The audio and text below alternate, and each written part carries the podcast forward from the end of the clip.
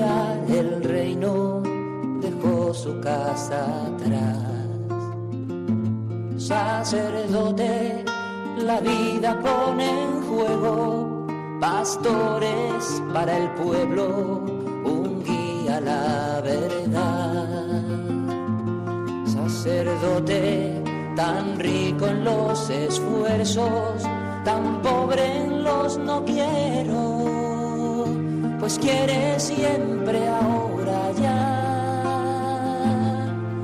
Comienza en Radio María, Sacerdotes de Dios, Servidores de los Hombres, dirigido por el Padre Miguel Ángel Arribas. En sus manos da el pan de vida, pastor con el buen pastor, al pie de la cruz, con el que está en cruz, lámpara de luz en la oscuridad, en sus manos da el pan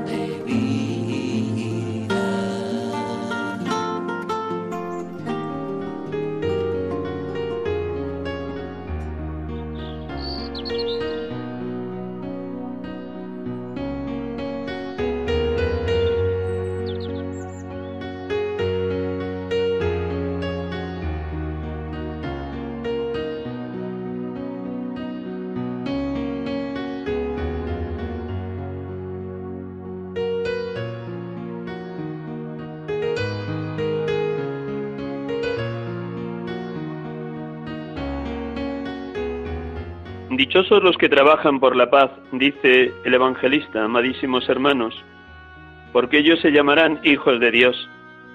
La paz, amadísimos hermanos, es la que despoja al hombre de su condición de esclavo y le otorga el nombre de libre y cambia su situación ante Dios, convirtiéndolo de criado en hijo, de siervo en hombre libre.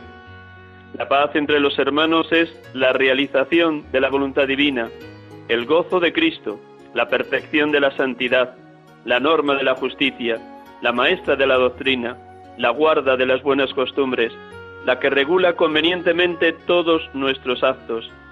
La paz recomienda nuestras peticiones ante Dios y es el camino más fácil para que obtengan su efecto, haciendo así que se vean colmados todos nuestros deseos legítimos. La paz es amor de madre, vínculo de la concordia e inicio manifiesto de la pureza de nuestra mente.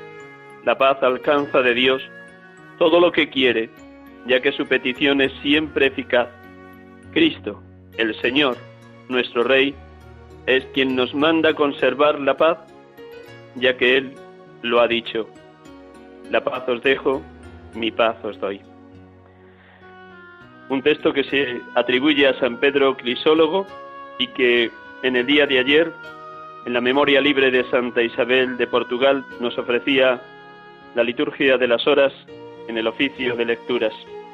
La paz, una paz que se necesita en todos los lugares de la tierra y una paz que nos va a compartir también en esta tarde de domingo el sacerdote de Madrid, Pablo Escribá de Romaní, que está ahora mismo en la diócesis de Limón con el inicio de una misión maravillosa de atención a jóvenes tanto de la ciudad como de la zona indígena.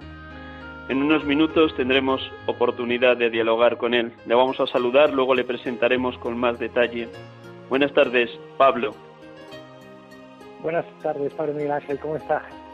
Muy bien, aquí, animando a nuestros oyentes de Radio María a que sepan orar como ya lo hacen por los que estáis en tierras lejanas, habiendo sido enviados por el Señor de misioneros. Muchas gracias por prestarnos estos minutos en la tarde del domingo. Vamos a empezar como cada domingo. Los, los, de Radio María, por rezar tanto por nosotros. Eso, lo hacen, lo hacen, no te quepa duda. Están siempre muy atentos a todos los sacerdotes en cualquier lugar de la Iglesia y, de, y del mundo. Pues como decía, hermanos, un instante en silencio para orar con la palabra de Dios de este domingo, este bellísimo texto del Evangelio según San Mateo. Un instante en silencio, hermanos, que todos estemos en disponibilidad a la palabra, en escucha atenta y, como diría Madre Teresa de Calcuta, Dios ama el silencio, Dios es amigo del silencio, solo en el silencio se le escucha a Dios. Con esta música que nos van a poner, hacemos un instante de silencio antes de proclamar el Evangelio de este domingo decimocuarto del tiempo ordinario.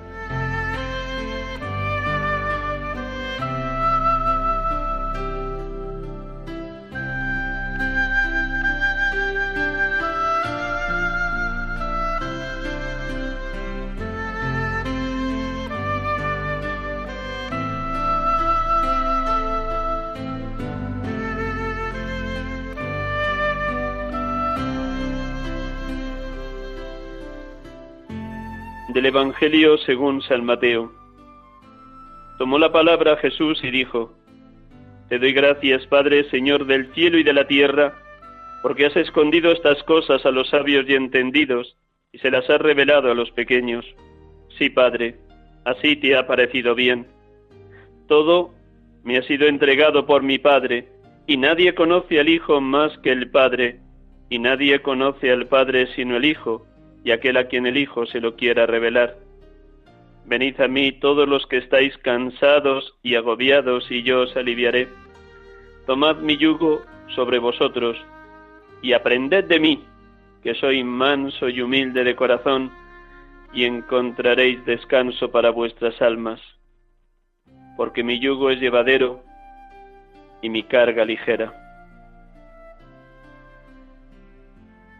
Te doy gracias, Padre, Señor del cielo y de la tierra, porque has escogido para discípulos de tu Hijo a los humildes y sencillos, a los pobres de espíritu, a los que tienen hambre y sed de justicia, a los misericordiosos, a los limpios de corazón, a los que trabajan por la paz. Gracias, Padre, porque nos enseñas que es difícil entrar con tu amor y por tu amor en los soberbios y orgullosos, en los autosuficientes y engreídos, en los que se tienen por sabios y entendidos, porque ellos mismos te rechazan y rechazan tu amor, van desobrados por la vida. También yo te pido perdón, Padre, porque tantas y tantas veces adolezco de estos pecados, en cuanto me dicen dos palabras de halago. Perdón por mi falta de humildad. Perdón, Padre Bendito seas, Jesucristo, siervo de los siervos, humillado y despreciado en la casa de Caifás y en el pretorio romano durante tu pasión. Bendito porque has revelado quién es Dios. Dios es tu Padre y Dios es amor. Gracias, porque todo lo que te ha entregado el Padre nos lo, nos lo has dado a conocer. Nos has dado testimonio con tu propia vida con tu entrega total hasta la muerte y una muerte de cruz en favor de los hombres, como Cordero que quita el pecado del mundo, como Salvador de la humanidad. Gracias. Bendito seas, Señor Jesús, porque hoy nos dices a todos y cada uno de los que te escuchamos, venid, venid. Sí, te fijas en cada uno de nosotros, en la situación concreta que estamos viviendo, en el momento humano y espiritual que atravesamos, y nos dices, venid, venid con vuestros cansancios y agobios, incertidumbres y problemas, preocupaciones y fracasos, heridas y desilusiones.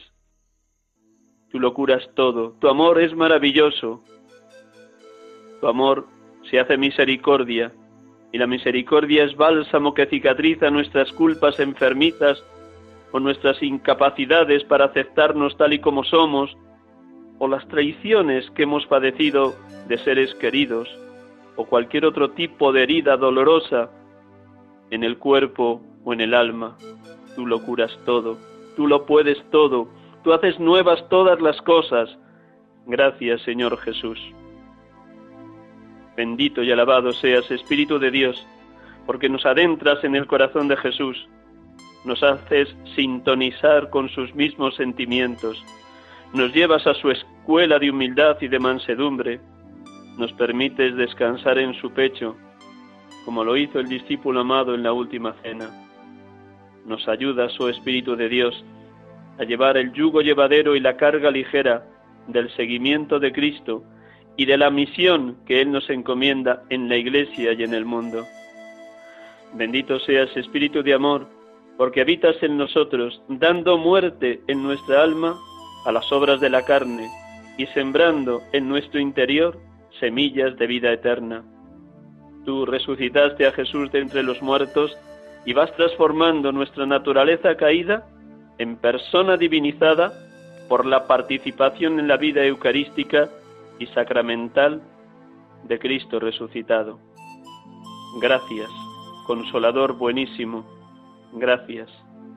Alabado y bendito seas, Padre, alabado y bendito seas, Hijo, alabado y bendito seas, Espíritu Santo, perfectísima comunión de las tres personas, Dios amor, Dios Trinidad.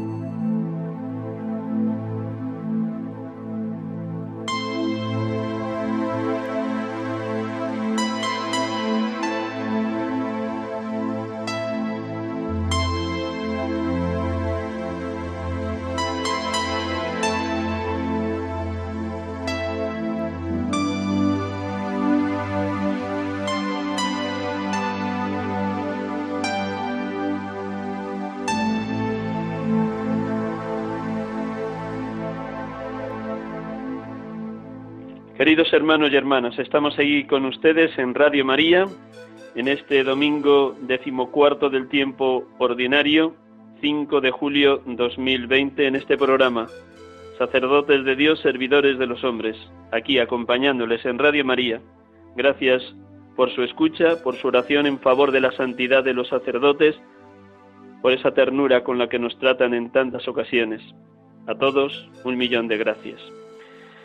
Iniciábamos el programa presentando muy, muy brevemente, y lo vamos a hacer con más detalle ahora, al sacerdote con el que hoy vamos a dialogar, que nos va a hablar desde Costa Rica, desde la ciudad y diócesis de Limón.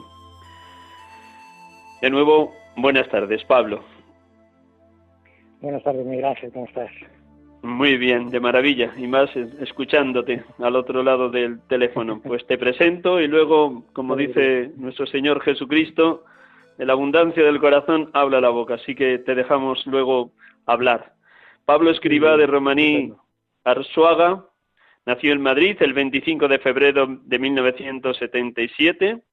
Antes de su entrada en el seminario terminó los estudios de empresariales y trabajó durante unos meses en una inmobiliaria.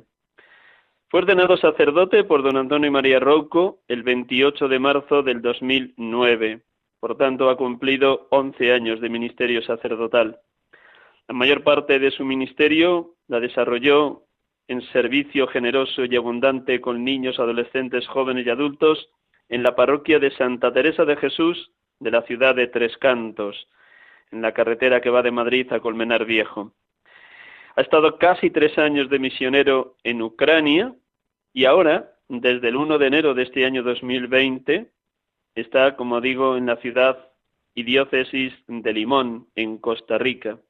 Allí ha sido acogido en la casa diocesana o en el palacio episcopal, como lo quieran llamar allá, por Monseñor Javier Román Arias, que es el obispo de Limón en Costa Rica.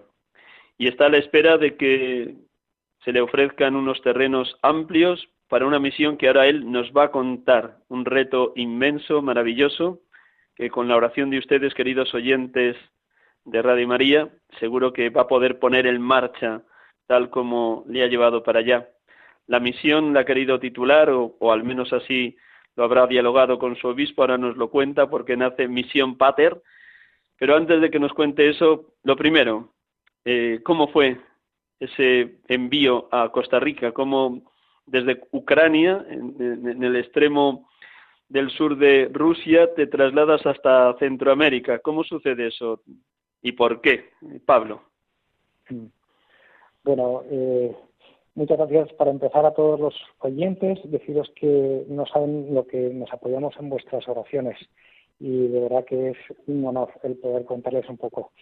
Eh, desde aquí, desde Costa Rica, pues fue enviado ya normalmente las, las misiones que tenemos en, en la diócesis, los sacerdotes misioneros diocesanos, duran aproximadamente tres años. Entonces, después de esos tres años, o cuando ya se acerca la época, nos toca una revisión con, el obispo, en este caso con, nuestro querido cardenal, eh, y desde allí, pues hablando con él en diálogo, me dijo que la situación en Centroamérica era bastante acuciante y que, y que él había pensado en, en poder mandarme para acá. Entonces, eh, me pidió que mirara Guatemala y que mirara en Costa Rica y que me prestara unos informes y yo básicamente lo que le pedía con todo el, con todo el cariño era no elegir yo el sitio, sino que fuera él. Y entonces cuando le, le presenté todos los distintos proyectos posibles que había, pues él me dijo directamente que, que fuera a Costa Rica. Y aquí estoy, en, aquí en la diócesis de Limón, que es de las diócesis, es la diócesis más, más abandonada de Costa Rica, la, la más necesitada, es un terreno enorme en el cual estamos, pues en toda la diócesis solo estamos 36 sacerdotes. Y, y bueno, es un poco eh, norma general el, cómo yo llego aquí. Te, te, vamos a pedir que te acerques lo más posible al teléfono para que nuestros oyentes te puedan oír bien, que a veces se puede ir un poquito la voz desde este lugar tan lejano allá. Descríbenos un poquito cómo es la diócesis de Limón, que has empezado a, a señalar como una de las más necesitadas de Costa Rica, eh, que, cuál es el presbiterio, cuáles son los retos, el número de habitantes, y tú cuéntanos también un poco qué es esto de Misión Pater. Bien, eh, cuando yo llego a Costa Rica, lo primero que, que, hago es preguntar cuál es la diócesis más necesitada, porque eh, en el fondo es un anhelo muy fuerte el poder ir donde, donde no haya sacerdotes o donde sean zonas que generalmente no, no se llegue o no se pueda llegar o lo que sea. Y así le planteé, nada más llegar, pregunté cuál era la zona más necesitada y todos coincidían que, que sin duda era aquí, en Limón. Y hablando con el, con el obispo de aquí, que es un hombre de Dios espectacular, la verdad es que me ha acogido con, con muchísimo cariño y, así ha empezado todo. La idea había dos posibilidades. Una, el empezar directamente en una parroquia, eh, en una parroquia pues la que fuera, ¿no? Yo obviamente eh, prefiero acabar en manos del obispo que en mis propias manos, porque yo sé que Jesús está en manos del obispo.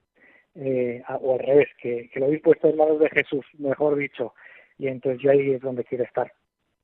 Y básicamente eh, había dos opciones, o empezar una parroquia o intentar sacar adelante un proyecto que es muy bonito, que es este de Misión Pater. Entonces, Misión Pater básicamente es, en, diálogo con el obispo, empezar a mirar a ver si podemos conseguir, a ver si eh, o a través de una donación o algún tipo de concesión, estamos buscando aquí en Limón, en la diócesis de Limón, un terreno grande, grande, grande, me estoy refiriendo a un terreno como de 20 hectáreas, que esté o en la zona de Limón centro de la ciudad o, si no, más pegado a la zona indígena.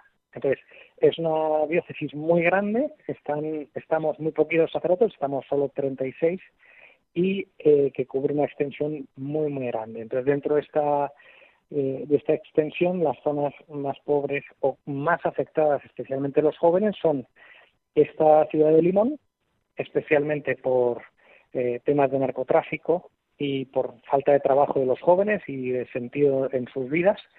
Y luego la segunda zona más afectada también a nivel juvenil es la zona de Talamanca, que es una zona indígena en la que los eh, indígenas jóvenes suelen bajar para buscar nuevas oportunidades y al encontrarse muy perdidos es una zona donde tenemos el índice de suicidio más alto del país.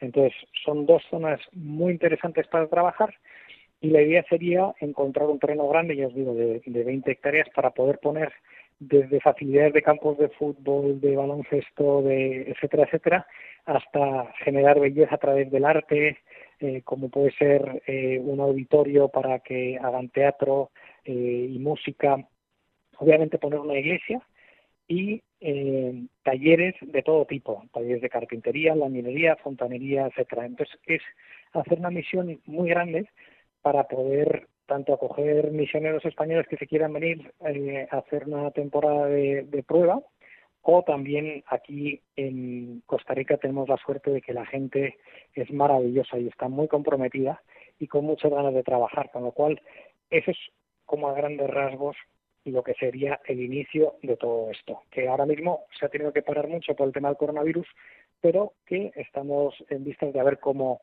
eh, podemos empezarlo. A pesar de este parón que ha supuesto para todo el mundo la epidemia del coronavirus, me imagino que en estos siete meses, poquito a poco, acompañando al obispo en sus viajes pastorales, se ha ido conociendo la realidad de Limón, de toda la diócesis, tanto la zona urbana como la zona rural. Además de, esto, de este reto inmenso de los jóvenes, ¿qué otras realidades te han ido en lo positivo, en cuanto compromiso cristiano, y en lo negativo, en cuanto a falta de evangelización? Lo que más te llamado la atención en estos siete meses de tu estancia en Limón. Yo creo que cuando un misionero llega el primer año, lo único que le toca es mirar y escuchar. Y esto es eh, la, la bendición que me ha caído encima.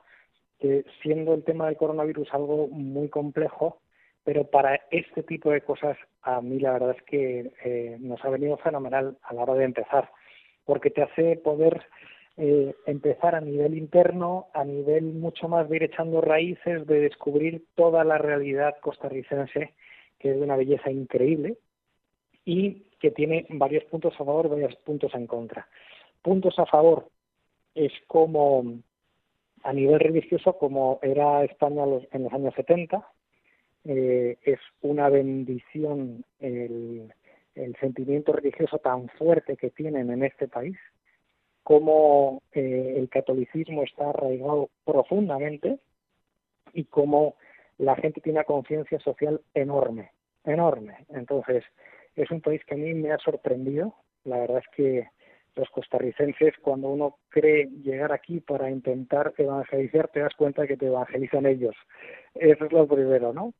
Eh, hay oportunidades muchísimas, muchísimas, porque un punto a favor que tiene es que es verdad que está habiendo ahora muchísima presión internacional para intentar aprobar leyes pues en contra de la vida, eh, de ideología de género, de cosas que, que saben que invirtiendo aquí en Costa Rica, como es un país muy culto además, saben que si cae Costa Rica cae el resto de Centroamérica, con lo cual la presión que hay ahora mismo eh, es fuerte.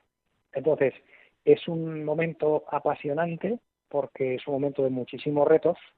Por otro lado, los jóvenes están un poco perdidos y como característica yo creo que, más grave es la falta de pastores. Eh, es un país que se podría hacer maravillas a nivel de, pastoral, pero faltan pastores y, y, la gente los está pidiendo con muchísima fuerza y bueno, pues es un reto enorme, ¿no? Esto es el, gran inconveniente que yo veo ahora mismo aquí. Por lo demás, eh, ya lo que decía, es, increíble la conciencia social que hay, las ganas de profundizar. Eh, es ahora mismo un terreno súper fértil, así que con, muchas ganas de, lanzarme a la misión. Me imagino que el hecho de estar tan cercano al obispo, como señalabas antes, te te ha ayudado también a ir conociendo a fondo el pastor en cuyas manos te has puesto el tiempo que vayas a estar en Limón. ¿Cómo ha sido esa relación tú a tú con don Javier Román Arias? A ver, estamos hablando, y gracias a Dios que no me oye, pero estamos hablando de un hombre absolutamente excepcional.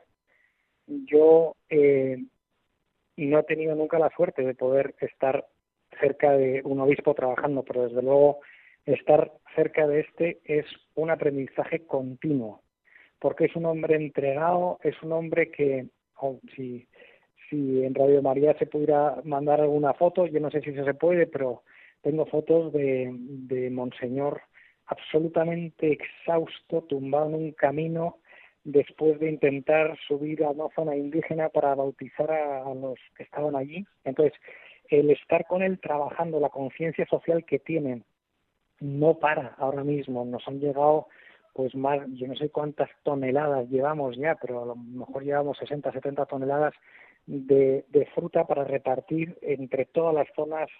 Eh, es un hombre incansable en este aspecto y luego un gran pastor. Yo me acuerdo que un día nos tocó hacer una excursión de dos días a una zona que se llama San José de Cabecar, que está casi lindando con Panamá, en la zona indígena. Y eran dos días de si llueve es un camino que se tarda ocho horas andando porque no se puede subir de ninguna manera.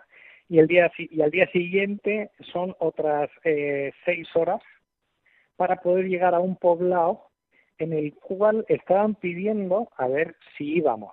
Y entonces me acuerdo de una frase muy bonita que nos dijo Monseñor. Nos dijo mira cuando vamos a estas zonas indígenas no podemos eh, ellos veréis que no comulgan pero están ahí y me preguntaréis, ¿por qué llegamos hasta aquí? Y nos decía el Monseñor, porque por dos motivos. Primero, porque yo soy el pastor y me han pedido que vaya. Y segundo, solo con que oigan, este es el Cordero de Dios que quita el pecado del mundo y lo puedan ver, ya con eso tiene sentido todas estas horas de caminata, de mosquitos, de inconvenientes que al final te llenan el ministerio, ¿no? Entonces, poder aprender así de, un hombre entregado, lo único que hace es darte alas. Eh, porque te das cuenta muchas veces que lo que nos falta en Europa es que se nos olvida la capacidad de amar. Y entonces cuando eh, tienes la suerte de estar con, con un gigante y subido a hombros de un gigante, pues la verdad es que se ve la iglesia de una manera bellísima, ¿no? Y esto es un poco lo que os podría contar de él. Solo tengo palabras de agradecimiento a Dios por, por poder haber conocido un hombre así. Luego podrías decir y testimoniar que la mejor manera de aprender a ser misionero es estar al lado del pastor de la diócesis, caminar con él, sufrir con él, servir con él y darte como él se está dando. Es un aprendizaje in situ y sobre la marcha. Y tú con los ojos muy abiertos y asombrado de cómo estás llamado a vivir tu, tu, ser misionero, tu misión allá en, en Limón. Absolutamente yo creo que no se puede eh, tener la pretensión eh, de ser pastor tú sin ver al auténtico pastor, ¿no? Eh, que en este caso es, mi obispo. no se puede tener la pretensión de ser misionero si no es en iglesia, si no es de la mano de, del obispo, obviamente, y desde luego cuando tienes la, la suerte de poder ver todo esto in situ, pues la verdad es que te llena el corazón. Yo, yo no sé por qué Dios me, me bendecido de esta manera, pero desde luego no puedo parar de dar gracias en ese aspecto, de verdad. Imagino que en esos momentos más espontáneos de sobremesa de las comidas o de caminar por las trochas de los senderos, también te habrá hablado de algo que ha señalado, la escasez de pastores y por tanto la necesidad también de sacerdotes de allí, aparte de, los sacerdotes que puedan ir como misioneros de otros países, que broten y surjan en la propia diócesis de Limón vocaciones para el ministerio. ¿Lo ves algo muy difícil, muy complicado? ¿Hay mucha esperanza por parte de Monseñor Javier? ¿Qué escuchas de él a la hora de la pastoral vocacional? Pues desde que Monseñor llegó, la verdad es que eh, hay varios seminaristas, en total hay ocho seminaristas de la diócesis de Limón, que es un montón cuando no había habido durante bastante tiempo aquí vocaciones, con lo cual esto se está regenerando y, es muy bonito. Eh, te da pena, es verdad que hay conversaciones que son, eh, que ves un corazón de pastor y un corazón eh, sangrante, porque te va contando, mira, ¿ves esta zona? Pues mira, en toda esta zona no hay nada. Teníamos una casita, aquí en esta casita había unas monjas que ya se han tenido que ir y está ahora mismo absolutamente a merced de que volvamos. Están deseando, pero no podemos entrar porque no tenemos a nadie. Entonces, tienes o desde esas conversaciones o hasta ya conversaciones mucho más graciosas y distendidas a lo largo del día. Por ejemplo, eh, nos compramos cada uno una, una trampa de ratas. Y entonces, porque aquí en la curia hay bastantes, entonces echamos campeonatos de a ver quién consigue eh, cazar más ratas. Entonces, por ahora me va ganando 7 a 3. Así que a ver si voy mejorando en esto. Entonces, son cosas del, día a día que, que son muy pequeñas, pero que lo hacen de la misión algo muy familiar. Y, y la verdad es que con, estas pequeñas cosas uno también aprende a disfrutar y a dejar el protagonismo dentro de Nazaret pues a nuestro Señor, ¿no? Esto es un poco lo que podría contar. Hablabas también que para una diócesis muy necesitada de pastores solo son 36 sacerdotes. Irás teniendo la oportunidad de irlos conociendo porque de, de, de hecho te vas a ir integrando en ese presbiterio de la diócesis de Limón. ¿Qué vas percibiendo de los hermanos? ¿Les ves ilusionados, con fuerza, o hay un cierto desaliento, o es difícil la evangelización, o los retos son enormes y les sobrepasan? ¿Cómo describirías el presbiterio de Limón? A ver, como, como en todas partes, yo creo que hay distintas situaciones. En línea general, como es una diócesis en la que no se quiere ir, eso es muy bueno, porque entonces eh, no, no se está aquí por moda, sino solo por corazón. Esa es la maravilla que tiene esta diócesis. Entonces es un clero muy familiar, al ser 36, yo gracias a Dios ya les he conocido a todos, y es un clero muy cercano mm, que acompaña de una manera que es bellísima. Luego tienes la suerte de tenerles como hermanos en cosas muy concretas. Yo estoy saliendo ahora mismo de un dengue que, he estado eh, nueve días con fiebres altas y de verdad que el ver cómo hermanos míos de aquí, de la catedral, día y noche escribiendo, preguntando, trayéndome de todo, es, muy fraternal. Y entonces eso es muy bonito. El problema que lo veo en general en Costa Rica ¿eh? es el siguiente. Está el amor a los sacerdotes que mm, llega un momento en el que quizá nos miman demasiado y entonces eh, tenemos que comprender que ese amor a los sacerdotes nos llega de que estamos apoyados en auténticos santos que han estado evangelizando toda esta zona. El problema es que cuando el sacerdote, eh, vamos a tener que cuidarle, pero no hay que consentirle. Y aquí nos consienten todo. Y entonces, esa puede ser una... un peligro, una tentación. Sí, es un, sí, es una tentación. Y es una tentación grande porque al final nosotros tenemos que pisar suelo, que estar aquí y no estar eh, en una situación en la cual nos perdemos el servicio, porque al final es muy fácil dejarte servir.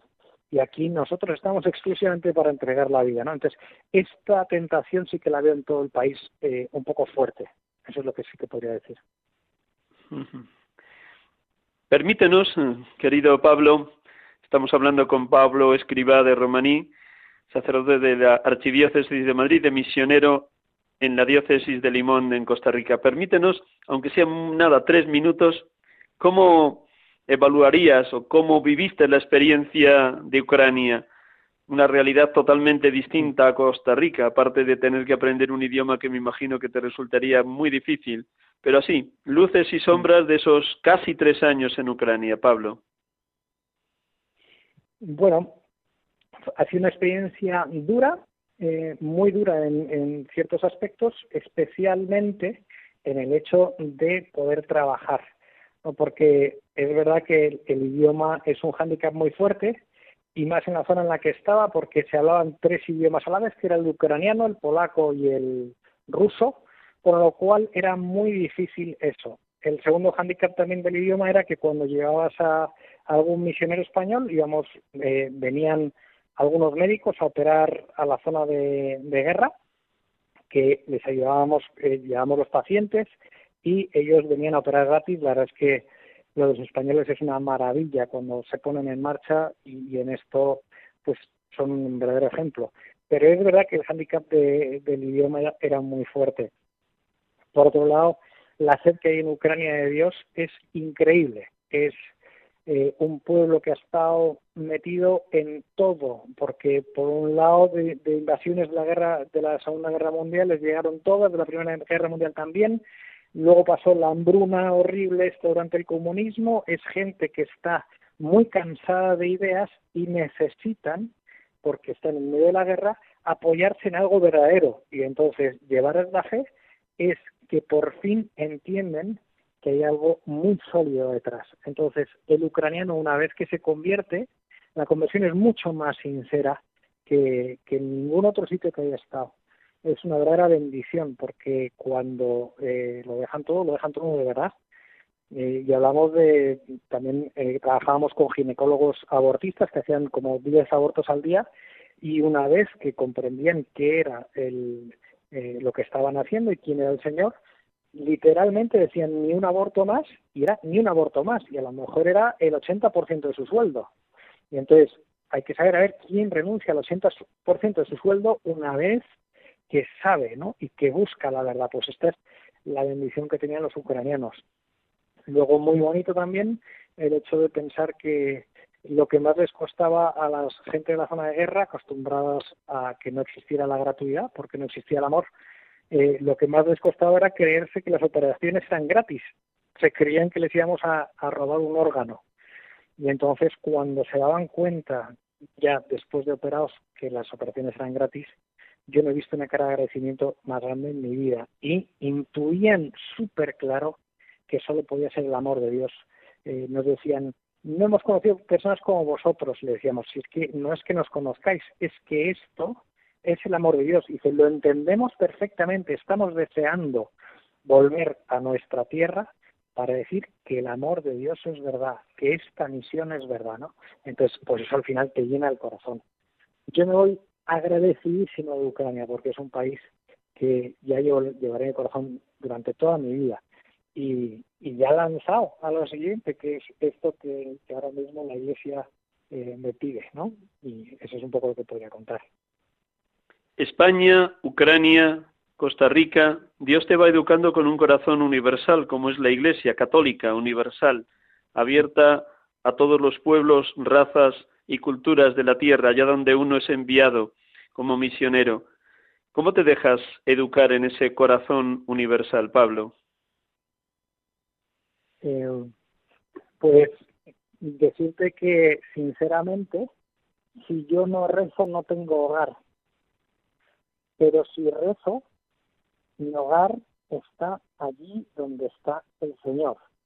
Y entonces, esa es, yo creo que mi única alegría, pero además no es una teoría, es que es verdad. Es que te sientes en casa de verdad en Ucrania, te sientes de verdad en casa en España y te sientes de verdad en casa en Costa Rica, porque estás con Él.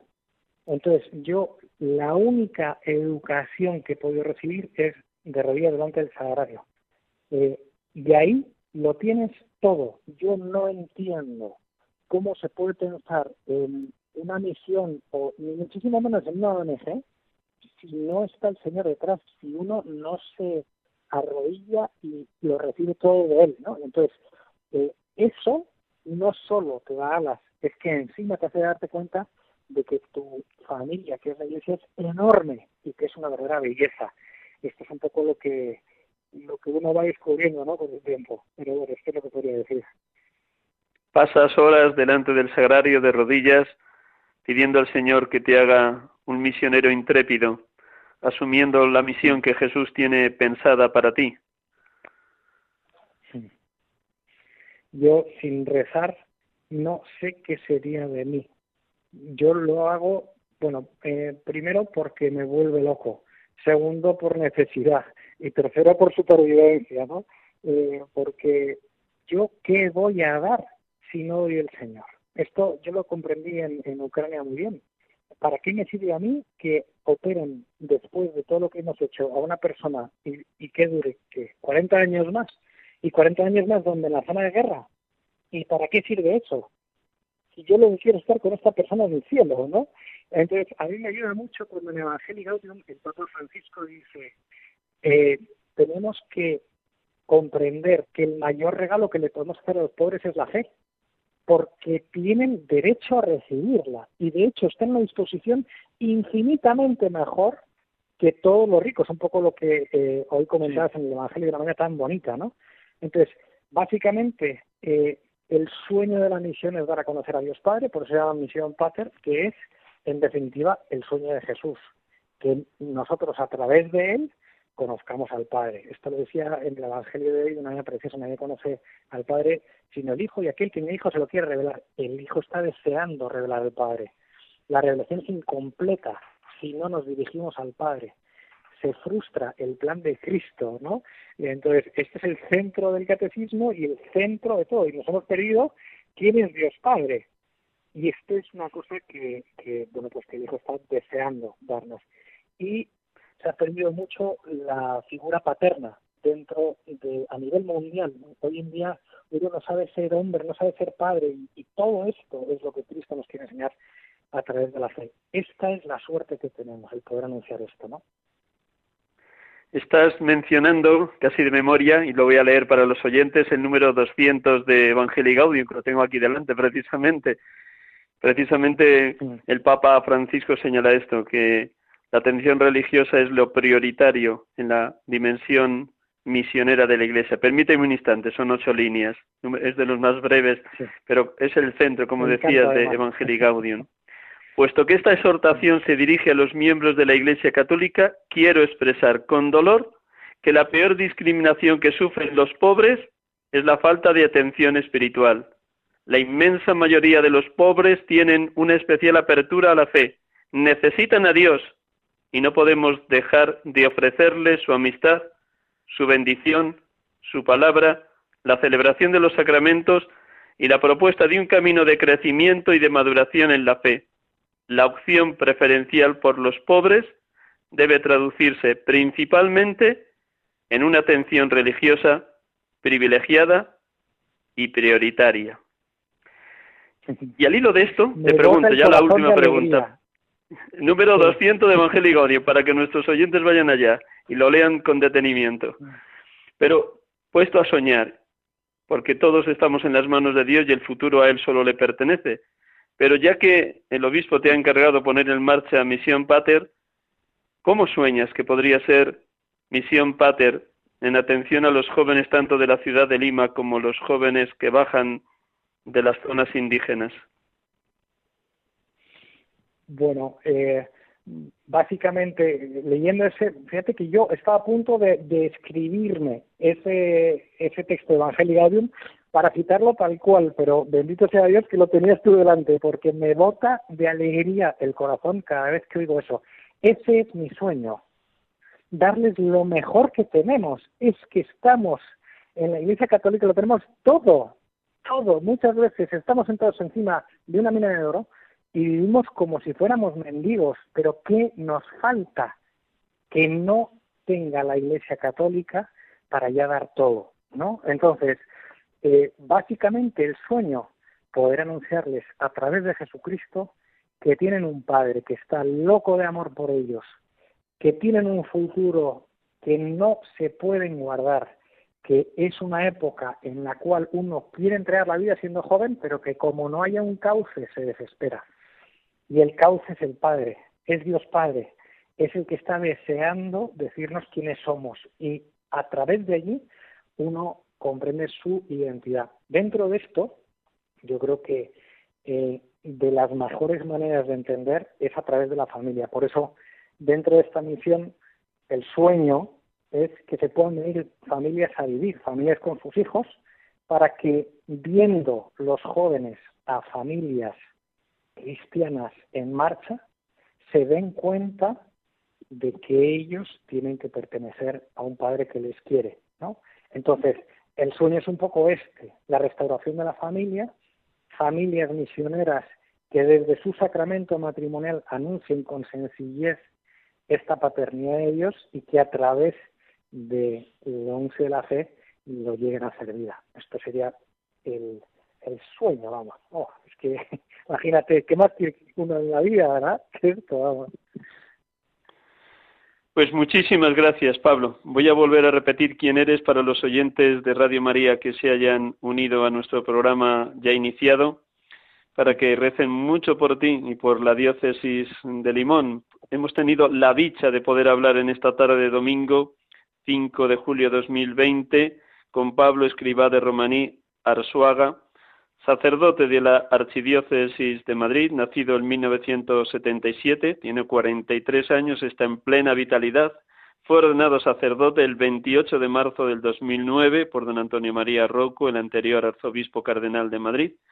Estuvo primero en la parroquia de Santa Teresa de Jesús de Tres Cantos, unos siete años, los tres últimos en Ucrania y ahora desde el 1 de enero está en la diócesis de Limón, en Costa Rica, iniciando un proyecto maravilloso apoyado totalmente por Monseñor Javier Román Arias, obispo de esa diócesis.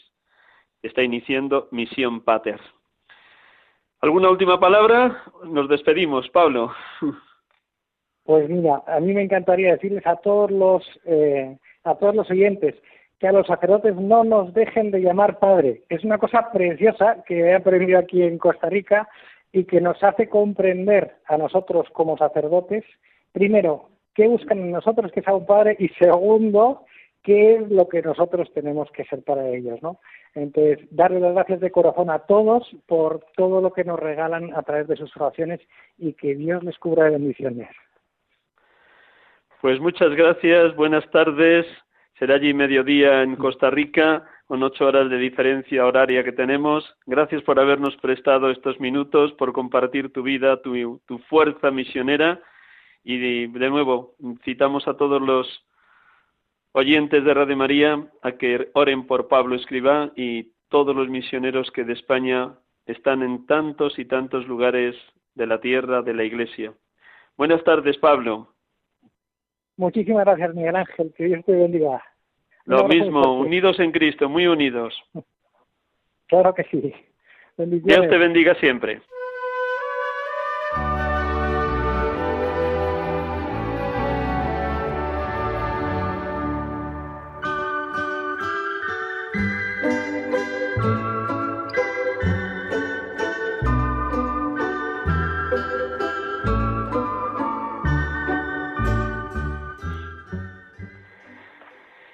Hermanos y hermanas de Radio María, como acaban de escuchar, es un gozo enorme poder dialogar con un sacerdote joven en pleno impulso y dinamismo misionero.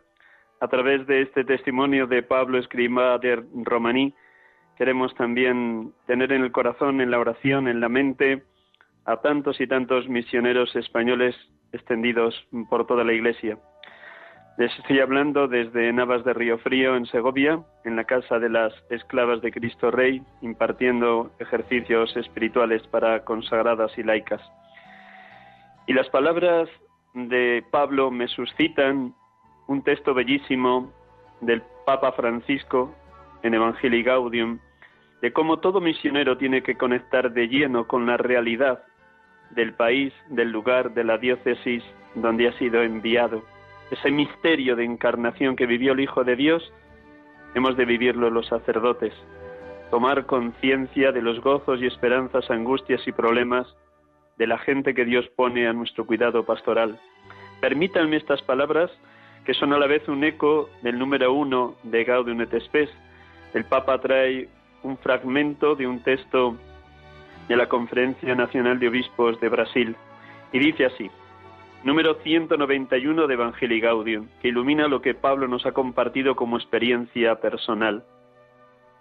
En cada lugar y circunstancia, los cristianos, alentados por sus pastores, están llamados a escuchar el clamor de los pobres, como también expresaron los obispos de Brasil. Deseamos asumir cada día las alegrías y esperanzas, las angustias y tristezas del pueblo brasileño, especialmente de las poblaciones de las periferias urbanas y de las zonas rurales, sin tierra, sin techo, sin pan, sin salud, lesionadas en sus derechos. Viendo sus miserias, escuchando sus clamores y conociendo su sufrimiento, nos escandaliza el hecho de saber que existe alimento suficiente para todos y que el hambre se debe a la mala distribución de los bienes y de las rentas el problema se agrava con la práctica generalizada del desperdicio. Pero queremos más todavía. Nuestro sueño sueña más alto, vuela más alto. No hablamos solo de asegurar a todos la comida o el decoro del sustento, sino que tengan prosperidad sin efectuar bien alguno. Esto implica educación, acceso al cuidado de la salud, y especialmente trabajo, porque en el trabajo libre, creativo, participativo y solidario, el ser humano expresa y acrecienta la dignidad de su vida. El salario justo permite el acceso adecuado a los demás bienes que están destinados al uso común. Hermanos y hermanas, todo misionero lleva dentro el clamor y el grito de los más pobres, como tantas veces también lo escuchó y lo hizo suyo Santa Teresa de Calcuta, aquella que fue llamada por Dios a estar entre los pobres más pobres de la tierra. Ella tiene una expresión muy clara, amar hasta que duela. Unas palabras de Madre Teresa, a quien Pablo Escribá quiere tanto, ha conocido tan a fondo a través de sacerdotes amigos que le han hablado constantemente del camino de la espiritualidad, de la obra y de las palabras de Madre Teresa de Calcuta. Los pobres son un don de Dios. Es a ellos a quienes más amamos. Cristo no nos preguntará cuánto hemos hecho, sino cuánto amor hemos puesto en nuestras acciones. Mantened la luz de Cristo encendida en vuestro corazón. Solo Él es el camino que debemos seguir. Él es la verdad que debemos decir es el amor que debemos amar. Nuestro trabajo no es más que expresión de nuestro amor hacia Dios. Tenemos que verter nuestro amor sobre alguien y la gente es el medio para expresar nuestro amor a Dios a través de la gente. Pienso que nadie ha dado más que Dios y Él lo ha dado todo libremente. Debemos dar gratis y debemos dar gracias a Dios continuamente porque nos dio a su Hijo Jesús, porque nació en el mundo como nosotros y fue igual que nosotros en todo menos en el pecado. Dios ha manifestado la grandeza y la belleza de la vida humana haciéndose hombre. Misterio de encarnación. Hermanos y hermanas, qué gozo y qué alegría poder compartir con ustedes el dinamismo misionero que vive la Iglesia, en ese eterno y permanente Pentecostés al que todos estamos llamados.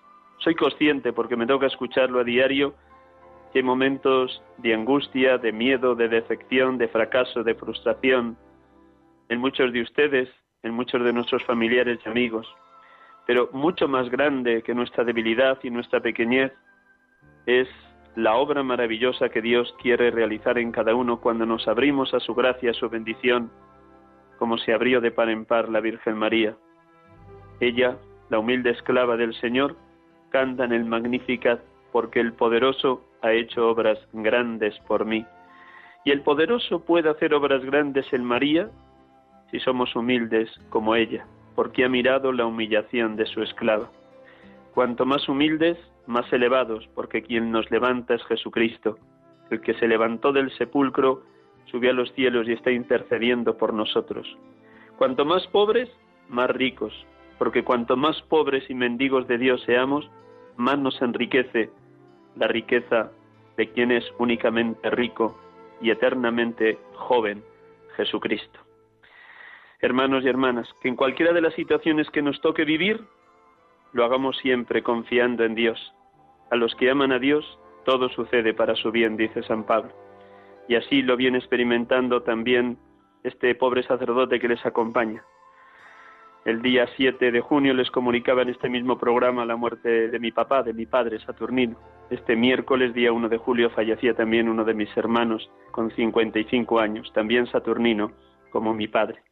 Y todos estos momentos que son siempre dolorosos he tenido la dicha de poderlos vivir con una gran paz, porque Dios y su amor es infinitamente mayor de la muerte, como dice el cantar de los cantares. El amor es más fuerte que la muerte. Concluyo, hermanos y hermanas, aquí en directo desde Navas de Río Frío, acompañándoles después de haber dialogado con Pablo Escribá de Romaí Arsuaga y compartiendo esta sencilla oración que cualquier sacerdote puede dirigir a Dios para pedir bendición continua del Altísimo, de ese Dios, Padre, Hijo y Espíritu Santo que nos habita un instante en silencio y concluyo con esta oración del sacerdote.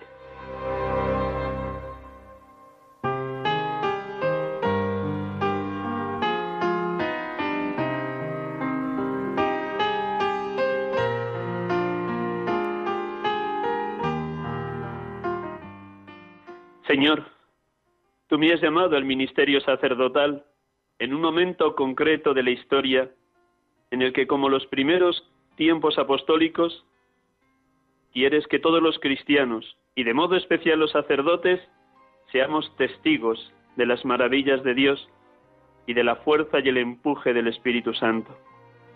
Haz que también yo sea testigo de la dignidad humana, de la grandeza del amor, del poder del ministerio recibido. Todo ello con mi peculiar estilo de vida entregada a ti y por ti, entregada por amor, solo por amor y por un amor más grande que eres tú dando la vida por nosotros. Haz que mi vida celibataria sea la afirmación de un sí gozoso y alegre que nace de la entrega a ti y de la dedicación total a los demás al servicio de la Iglesia. Dame fuerza en mis flaquezas y también agradecer mis victorias. Madre del amor divino, que dijiste el sí más grande y maravilloso de todos los tiempos, que yo sepa convertir mi vida de cada día en fuente de generosidad y entrega, y junto a ti, oh Madre, a los pies de las grandes cruces del mundo, me asocia el dolor redentor de la muerte de tu Hijo, para gozar con Él del triunfo de la resurrección para la vida eterna. Amén. Aleluya.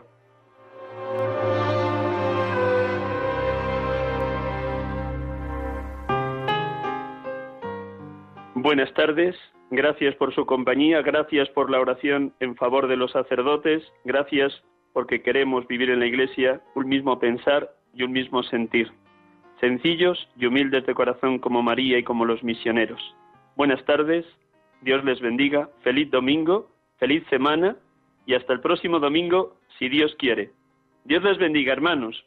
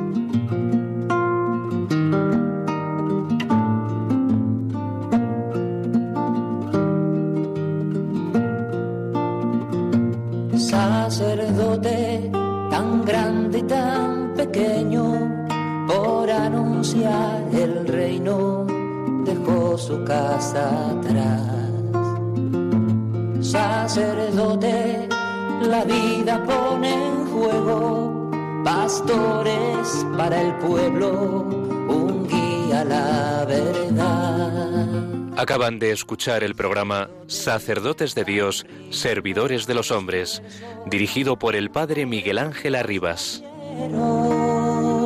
Pues